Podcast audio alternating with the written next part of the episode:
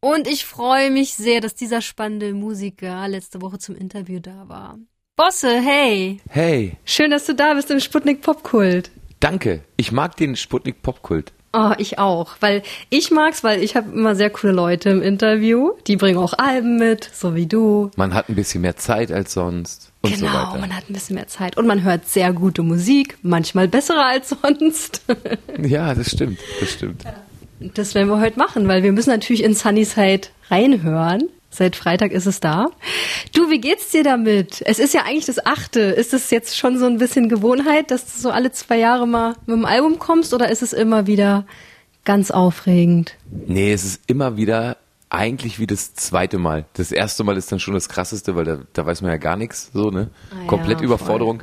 Mir ist es scheißegal mit den Charts und so, aber mir ist es dann doch nicht so scheißegal, was die Leute damit verbinden und ob die eben sagen, kacke oder gut oder, ja, jetzt habe ich ja schon noch eine Menge gelesen und ist in Ordnung. Ja, ich glaube, dass, dass wir zufrieden sind mit dir, Bosse.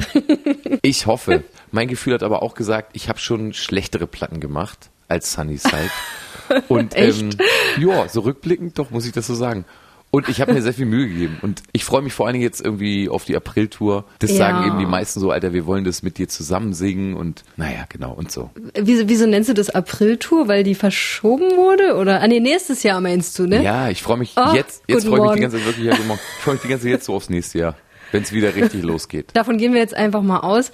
Wie ist denn das eigentlich so? Ich habe gehört, dass du tatsächlich, äh, was mich überrascht hat, ich dachte nämlich, du sitzt im Studio dann noch so mit so ein paar anderen genialen Menschen, aber du machst das erstmal alleine, oder? Ich mache das ja schon immer alleine. Also das ist ja auch der Grund, also der Hauptgrund, warum ich keine Band habe, ist eben der, dass ich mich eben irgendwann nach so ganz, ganz vielen Bandauflösungen in jungen Jahren, so weil der Bassist dann doch zur Sparkasse wollte und so, was ja auch legitim ist, hatte ich aber Immer das, die Bassisten. ja, hatte ich immer, hatte ich irgendwie das Gefühl, ich will das am meisten und ich will nichts anderes außer das. Und dann habe ich ihm irgendwann gesagt, okay, also ich schreibe meine Songs, ich schreibe meine Texte und am Ende gehe ich dann eben zu einer Produzentin, zum Produzenten. Da habe ich auch so meine festen Leute.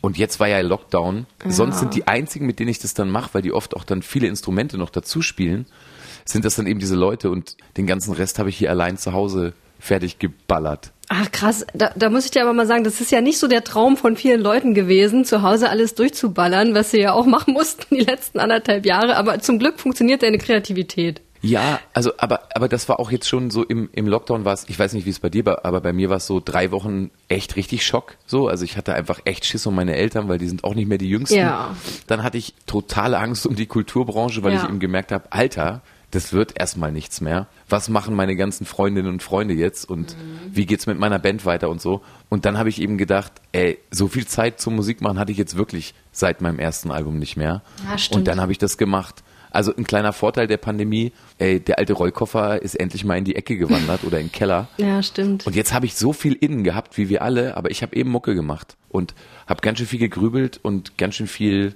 daran gearbeitet, dass das irgendwie zumindest mir erstmal gefällt. Ja, voll. Ja, die Phasen hatte ich so ein bisschen auch, die du eben beschrieben hast. Und jetzt habe ich gerade die Phase, äh, die richtige Welt ist noch ein bisschen schwierig, vor allem wenn sie voller Menschen ist.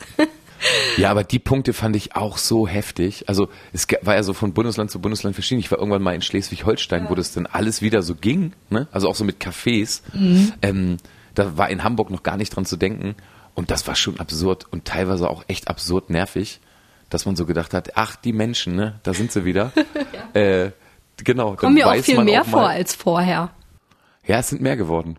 Ich glaube, ganz viele Leute, ganz viele Leute haben dolle gezeugt und haben aber sind auch dolle geschieden jetzt, glaube ich, nach dem Lockdown. Da zeigt sich dann eben, Oh nein. wenn man mal so Zeit miteinander verbricht. Und ich glaube, ganz viele haben sich einen Hund gekauft, den die bald wieder abgeben. Das tut mir auch so leid. Oh, das, das ist auch so ein Gefühl, was ich habe, aber ich habe es noch nicht recherchiert, ob es zahlenmäßig auch stimmt. Aber ich sehe ganz viele Hunde. Neue. Ich war letztens beim Tierarzt mit meinem Hund und die hat so gemeckert. Die meinte, ey, die Idioten, dann kaufen sie sich einen Hund, weil's, weil sie einfach zu Hause sind und dann gehen sie wieder arbeiten und dann fällt ihnen eben auf, äh, ja, was mache ich denn jetzt mit dem Hund? Oh Mann. Oh nein. Denkt über Haustiere besser nach, Leute. Ja, ja, aber echt, ey, das ist ein Aufruf. Denkt, denkt auch mal an die Tiere. Ach, wir hören mal, äh, mal rein jetzt ins Album, ja? Äh, für mich einer Okay. der, der schönsten Songs, weil ich bin nämlich öfter auch auf der Dark Side, wo es dunkel ist. Und zwar Sunnyside. Ja, Sunnyside. Aber guck mal, Sunnyside setzt ja da an, wo der Schmerz, der Dark Side, schon so ein bisschen nicht mehr so spitz ist, sondern eher stumpf und merkt, ah, vielleicht geht's bald wieder besser. Ähm, 14 neue Lieder, echt krass. Aber du hast ja auch äh, vorhin schon gesagt, du hast zweieinhalb Jahre dran gearbeitet. Und ich möchte noch einen Song spielen, ähm, der mich total abgeholt hat, nämlich der Sommer. Und ich bin auch total dagegen, dass Leute gerade behaupten, es wird Herbst. Nein, wir haben noch August. Es fühlt Es sich. wird noch kein Herbst. Genau, es ist der Sommer unseres Lebens. Es es ist einfach wirklich so schönes Wetter die ganze Zeit. Und Ich find's auch gar nicht so schlecht. Alle sagen immer, das Wetter ist so schlecht. Wie findest du es? ey, aber gut, ich wohne ja auch in Hamburg, ne? Also hier ist die ganze Zeit immer nur so ein Mittel. Eig irgendwie, Stimmt. wir, wir haben ja so einen Dauerherbst eigentlich, egal welche Ja. Jahreszeit ist. Es wird nie richtig Winter und es wird nie richtig Sommer. Aber ansonsten, ähm, ja, in dem Song, da wollte ich einfach nur, habe ich so eine Protagonistin oder und einen Protagonisten, die brauchen echt mal Urlaub und zwar füreinander und nicht voneinander. Und die ballern dann so einen Roadtrip über die Straßen und ähm, malen sich schon mal so aus, wie gut das werden könnte. Und Ja. ähm, ich fand es vor allen Dingen so, irgendwie diese ganzen Sunnyfair-Klos und die Klos auf den Parkplätzen, wo man auf gar keinen Fall raufgehen möchte. Ähm, Pommes essen an der Fähre, weil die zu spät ist und so weiter. An so Sachen habe ich da gedacht. Ja, sehr schön. Im Video ja auch, ne? Da sieht man dich erstmal an so einer Autoraststätte, das, das kennt man. Und dann dachte ich ganz kurz, du steigst in den Porsche und dachte, nee, Bosse steigt doch nicht in den Porsche. Nein, natürlich nicht. Natürlich du nimmst nicht. den Bulli, der daneben steht. Das war ein kleiner Rap-Witz, genau. Ah, verstehe. Ja, Ja, ja, ja. di- Dieser Bulli, der fährt doch höchstens 60, ne? Hast du das in echt schon mal gemacht oder hast du jetzt im Musikvideo diesen, diesen Camper-Traum gelebt? Nee, ich habe das schon mal in echt gemacht und ich habe ja auch einen Campingwagen, der ist zwar fest installiert, aber das Feeling ist so ähnlich, ohne Bewegung ähm, an der Elbe. Das heißt, ich bin schon so ein Draußen-Typ und so. Aber unterwegs sein, ich kenne Deutschland ja schon ganz gut, weil ich jetzt seit ungefähr 25 Jahren durch Ja. Deutschland toure. Genau, also ich würde jetzt keinen Roadtrip durch Deutschland machen, weil da kenne ich wirklich jede Milchkanne so. Aber ähm, ich bin schon mal durch Portugal gefahren, Frankreich und ich glaube eben, ich werde mit meiner Familie im nächsten Jahr, werden wir das durch Neuseeland und Australien machen. Was echt ein Oh. Abenteuer wird. Ja. Nach der Tour im April wahrscheinlich. Ja, spätestens. Nee, davor. Ja, nee, ich warte weiß mal, nicht, da ist ja. alles andersrum. Ist nee, alles das müssen wir noch, da müssen wir noch mal im Kalender gucken, wann er das genau So wie macht. ich mich kenne, wird es bei mir auch ein Herbst in Neuseeland sein. Ja, das bist du ja gewöhnt, ne? Ich reise immer dem Herbst hinterher. Hier kommt der Sommer. Aber witzig, dass du Dauercamper bist. Da habe ich jetzt ja gleich Bilder im Kopf und um diese Instagrammable Bilder mal äh, ähm, ja kaputt zu machen, was ist so das unromantischste daran, so auf dem Campingplatz? Es gibt nichts Unromantisches, aber man muss auch sagen, weißt du, der Campingplatz, auf dem ich bin, da sind einfach nur gute Leute. Also halb St. Pauli, alle, die so ein oder zwei Kinder haben Oh. und einige auf St. Pauli wohnen, haben da so ihre Dinge.